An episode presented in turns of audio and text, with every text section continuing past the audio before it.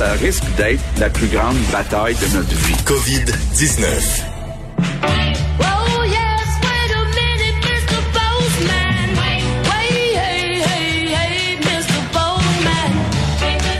C'est le facteur Vincent Dessureau. Salut Vincent. Salut Richard. Ça va bien? Très bien. Écoute, ma blonde ce matin, Sophie, me fait remarquer quelque chose de très important. La première page du journal de Montréal aucune nouvelle sur la COVID. C'est la première fois en trois mois, il n'y a rien sur la COVID de toutes les histoires. D'ailleurs, c'est pour ça que maintenant, j'ai ajouté depuis aujourd'hui une section hors COVID au bulletin de nouvelles. Parce que les nouvelles, euh, quand même des grosses nouvelles aujourd'hui ici et dans le monde. Donc, euh, on y arrive dans quelques ben, instants. Ça, c'est un, ça, même l'actualité se déconfine. Oui, puis ça on n'est pas on n'est pas déçu de ça nécessairement, à moins que les, ça veut pas dire que les nouvelles hors Covid sont euh, nécessairement heureuses, mais bon, ça fait changement quand même. Le premier ministre qui visite une des régions chaudes du Québec aujourd'hui. Oui, sachez que vous avez congé de point de presse à 13 heures aujourd'hui puisqu'il n'y en a pas du gouvernement du Québec, mais monsieur Legault n'est pas en congé pour autant. Euh, il est du côté de la Nodière aujourd'hui, donc quatrième région la plus touchée après Montréal, Laval, la Montérégie. Euh, c'est 3900 cas là-bas 179 décès. Euh, alors, il va quand même y avoir un point de presse, mais ce sera à 15 heures aux côtés de Daniel Mécan, la ministre de la Santé, pour euh, donner des certaines spécificités de la région de la Nodière. Alors, pour les gens dans ce secteur-là, sachez-le, le gouvernement du Québec, euh, ben, aujourd'hui, les efforts seront centrés dans votre région. Le nombre de cas dans le monde, ça peut être 6 millions. Oui, là, il faut dire que ça baisse pas là, au niveau mondial l'augmentation des cas parce que quand il y a un pays qui ralentit, un autre reprend de la euh, et, c'était là c'est vraiment le Brésil hier euh, c'était 24 000 nouveaux cas. Euh, le taux là et, l'augmentation des cas par jour est vraiment en flèche. Alors sur le point de dépasser les États-Unis par jour donc ce sera à, surveiller. On est à 362 000 morts présentement par contre dans le monde ce qui a noté entre autres on surveille toujours la Corée du Sud où il y a bon, on parle d'une augmentation de cas qui est encore loin de ce qu'on a chez nous mais quand même on limite euh, le retour à l'école aujourd'hui, entre autres à Séoul, en raison de ces nouvelles éclosions. Et euh, on avait des chiffres économiques aujourd'hui pour l'Europe l'Italie et France. C'est ce qu'on se rend compte pour le premier trimestre. La France, le PIB a chuté un peu moins que prévu, alors c'était des meilleures nouvelles, alors que l'Italie a chuté plus que prévu, alors c'était des moins bonnes nouvelles. Euh, mais dans la réouverture, aujourd'hui à Paris, les prestigieuses ou très connues Galeries Lafayette qui, euh, ah, ouvrent. Les parcs vont ouvrir les aussi parcs également qui étaient surprenamment quand même en Paris encore fermé, mais qui rouvre alors plusieurs. On va pouvoir se promener au parc Montsouris, au parc des Buttes Chaumont au Jardin du Luxembourg. C'est lequel ton parc préféré? Montsouris. Le Montsouris, Le, le parc Montsouris qui est magnifique, super beau. Je trouve toujours les plus beaux parcs. Oh, les parcs à Paris. My God, tu sais que je devais y aller. Eh bon, une, autre, fois. une, autre, fois. Alors, euh, donc, euh, c'est quoi, les plages, les restos aussi, on a annoncé à un moment donné, ça va être en juin qu'ils vont pouvoir ouvrir les Les, plages, ben, ça, ça, dépend toujours des pays, là. Entre autres, en Espagne, les plages qui, qui rouvraient depuis déjà quelques jours, il me semble. Alors, euh, un peu partout, ça se, ça se déconfine. C'est des bonnes nouvelles. Alors que d'autres pays, comme la, le Brésil, devraient se confiner davantage, mais on sait que les, le gouvernement brésilien brésilien pas très chaud à l'idée. Le débat sur euh, l'hydroxychloroquine qui est loin d'être terminé. Sophie, justement, euh, du Rocher, oh. ma conjointe, avait euh, quelqu'un, une chercheur de McGill hier, je crois. C'est CUSUM, Dr. Emily McDonald. Exactement. Eux autres, ils continuent avec l'hydroxychloroquine. Ils vont faire des recherches parce qu'ils trouvent qu'il y a quelque chose là. Oui, effectivement, parce que en fait, c'est qu'elles ils font présentement des essais, des études sur l'hydroxychloroquine, effectivement, au, au CUSUM, et on s'inquiète parce que l'apparition extrêmement médiatisée, puis on en a beaucoup parlé, d'une étude dans de Lancet sur l'hydroxychloroquine euh, qui avait arrivé comme conclusion que ce n'était pas efficace, même peut-être néfaste.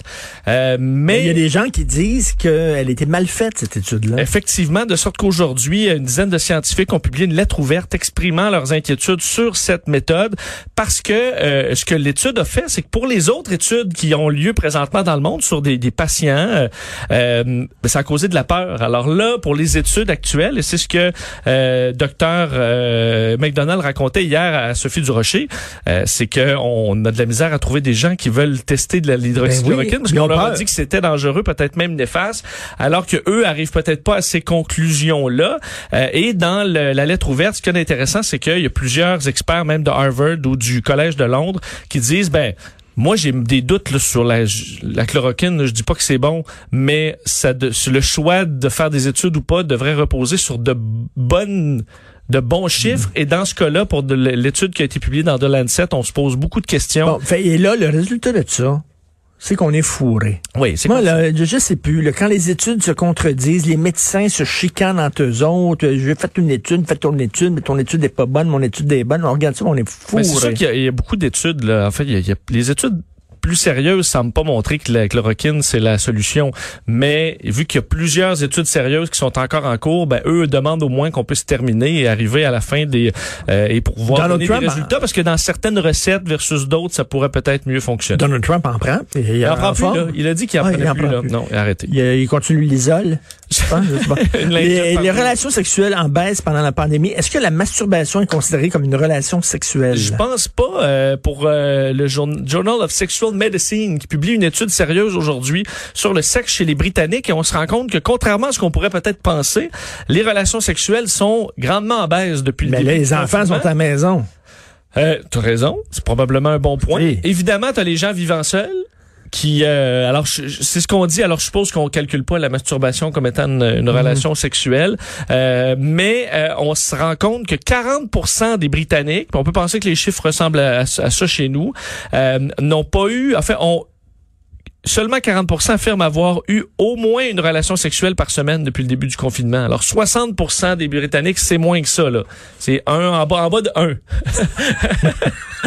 en bas de un par semaine. Ouais, mais c'est les Britanniques, tu sais, ils sont, sont, sont, froids un peu, ben, les Britanniques, ils sont flegmatiques. Ceux qui sont le plus euh, le plus susceptibles de partager là, des moments euh, plus euh, bon érotiques, c'est les jeunes hommes mariés qui consomment de l'alcool. Euh, pour vrai, écoute, c'est l'étude qui dit ça. Et à l'inverse, les gens plus âgés, évidemment ceux vivant seuls, sont euh, sont moins chanceux. Mais on rappelle que... Mais il paraît que Tinder, ça fonctionne au bout, hein? Oui, ça a quand même pas arrêté. Euh, ça n'a pas arrêté pendant tout. Qui ont, qui ont, continué.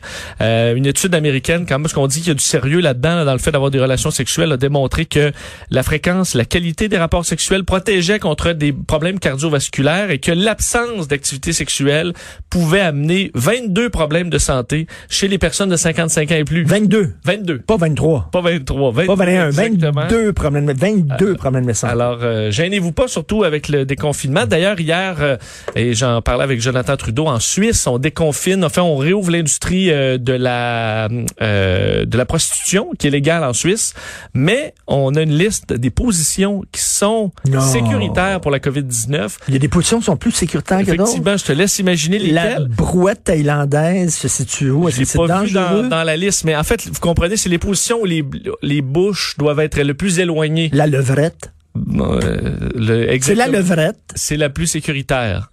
Alors, Comme chantait Jim Morrison, c'était I want to be your backdoor man. Des bonnes façons de faire en Suisse. OK, euh, parlant de sexualité, André Boitler. Oui, non, on entre dans la section hors COVID, euh, Richard, parce que euh, hier, cette nouvelle qui a fait grand bruit là, dans le monde politique et en général au, Québec, cette, ces accusations de d'agression sexuelle armée avec la participation d'un tiers sur l'ex-politicien André Boitler, ben, il s'est présenté ce matin au centre opérationnel Est de la police, donc euh, pour prendre ses empreintes digitales. C'était euh, donc un mandat d'arrestation visé, alors où lui doit se présenter. Puis ensuite, on va lui expliquer la suite des, des procédures. Mais il y avait un masque, on, ne pouvait pas voir quelle face faisait. On va voir ses yeux, mais mm. effectivement pas qu'il avait un grand sourire. Euh, sous le masque, il portait effectivement son masque de protection, arrivé à bord d'un VUS euh, ce matin vers 8 heures avec son avocat, n'a pas fait aucun commentaire, vous rappelez? Mais, excuse-moi, parce que ça a l'air qu'il aurait fait ça, il l'aurait, hein, parce qu'il faut euh, quand même utiliser le conditionnel, il aurait commis ce crime avec une autre personne. Est-ce que l'autre personne aussi a été arrêtée? Selon nos, nos collègues du bureau d'enquête, ça s'en viendrait possiblement, là, cette arrestation d'une deuxième personne personnes, mais ça c'était pas confirmé encore.